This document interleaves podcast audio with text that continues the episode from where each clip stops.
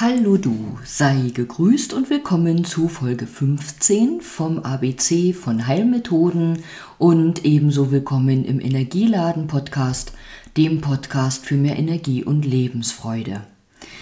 In dieser 15. Folge geht es um den Buchstaben O und Heilmethoden, die mit diesem Buchstaben beginnen, so wie zum Beispiel Ohrakupunktur bzw. Ohrreflexzonenmassage die Ozontherapie möchte ich nennen und auch die Osteopathie. Und dann fand ich, dass auch Worte wie Organisation oder Organisieren zu den Heilmethoden passen. Weil, da möchte ich an dieser Stelle gleich anfangen und fange schon wieder zwei Sätze mit einem an, bevor ich einen beende. Du weißt, sicher aus deinem Privatleben als auch aus deinem beruflichen Leben, aus deinem Familienleben ebenso. Je besser etwas organisiert ist, umso besser kann es auch ablaufen.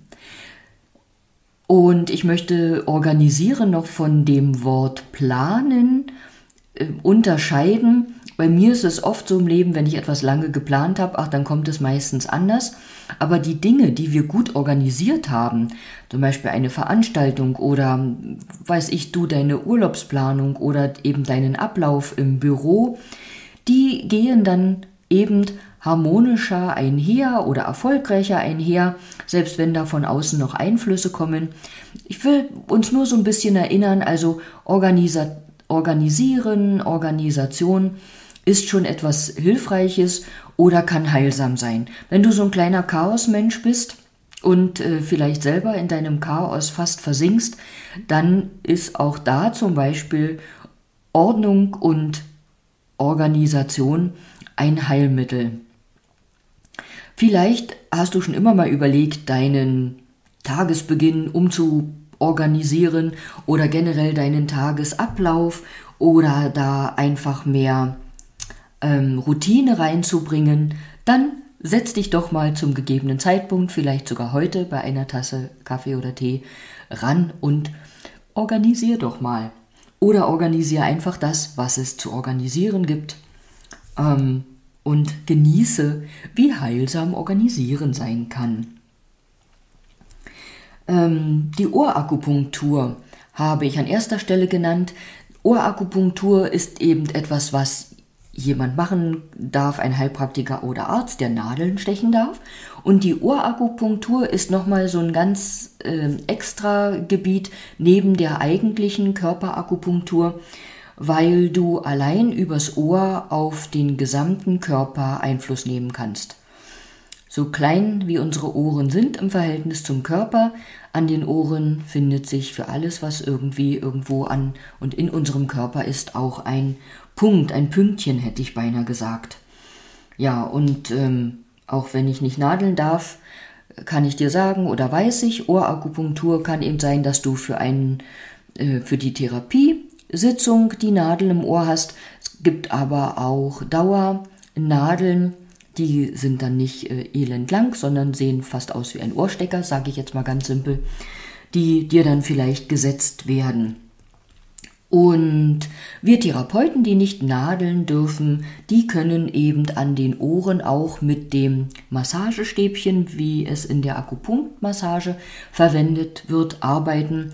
Also wer zu mir kommt, der ähm, weiß, dass ich meistens an den Ohren beginne, einfach um den Energiefluss in Schwung zu bringen, dich auch vor die folgenden Anwendungen vorzubereiten, einzustimmen.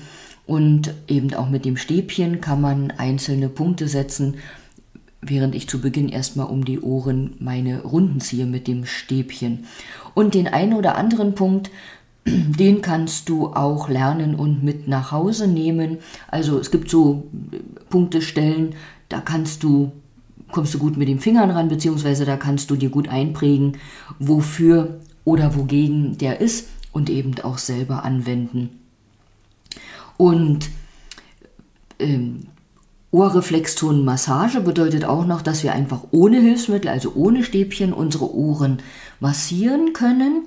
Wer schon mal bei mir im Kurs oder Workshop war, der hat das vielleicht schon mal mitgemacht. Auch im Teddy-Buch ist erklärt, dass du deine Ohren oder wie du deine Ohren massieren kannst.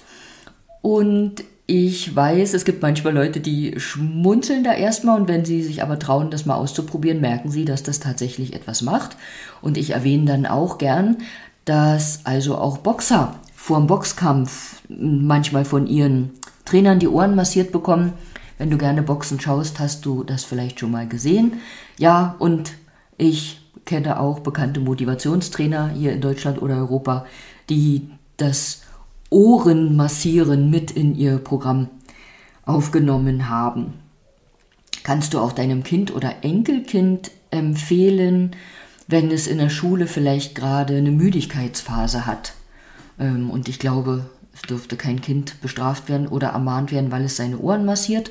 Und wenn, dann möge sich die Lehrerin bitte an mich wenden, dann erkläre ich ihr warum.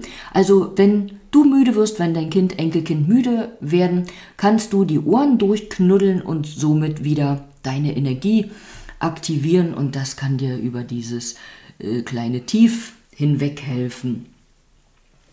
Zur Ozontherapie kann ich nicht weiter sagen oder möchte nur sagen, dass es ja da Sauerstoff gegeben wird.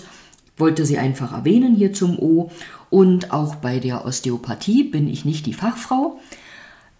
Es, also Kollegen sind ausgebildet in Osteopathie. Und wenn dein Physiotherapeut oder jemand dort in der Praxis Osteopathie macht, dann stell alle deine Fragen zur Osteopathie gerne da. Oder unterziehe dich einfach mal einer osteopathischen Anwendung. Und du wirst begeistert sein, wie ganzheitlich sanft und wirkungsvoll Osteopathie ist oder sein kann, ist. Gibt natürlich auch Ärzte, die osteopathisch arbeiten.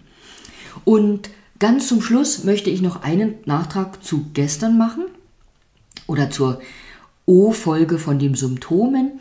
Da habe ich an einer Stelle gesagt, dass es für alles, was an Symptomen oder Krankheiten existiert, auch Heilung gibt. Ähm, warum traue ich mir sowas zu sagen? Alles, was in irgendeiner Form entstanden ist, hat ja eine Ursache. Und wenn wir praktisch diese Ursache finden und die Ursache in Anführungsstrichen beseitigt wird, dann kann da Heilung geschehen. Das wollte ich nur noch mal erwähnt haben. Und weil ich gesagt habe, trotzdem ist es nicht ganz so einfach, ja, vielleicht, weil sich die Ursachenfindung nicht immer so einfach gestaltet. Nun danke ich dir an dieser Stelle wieder fürs Zuhören und wünsche dir das Allerbeste für den Tag und sage bis bald.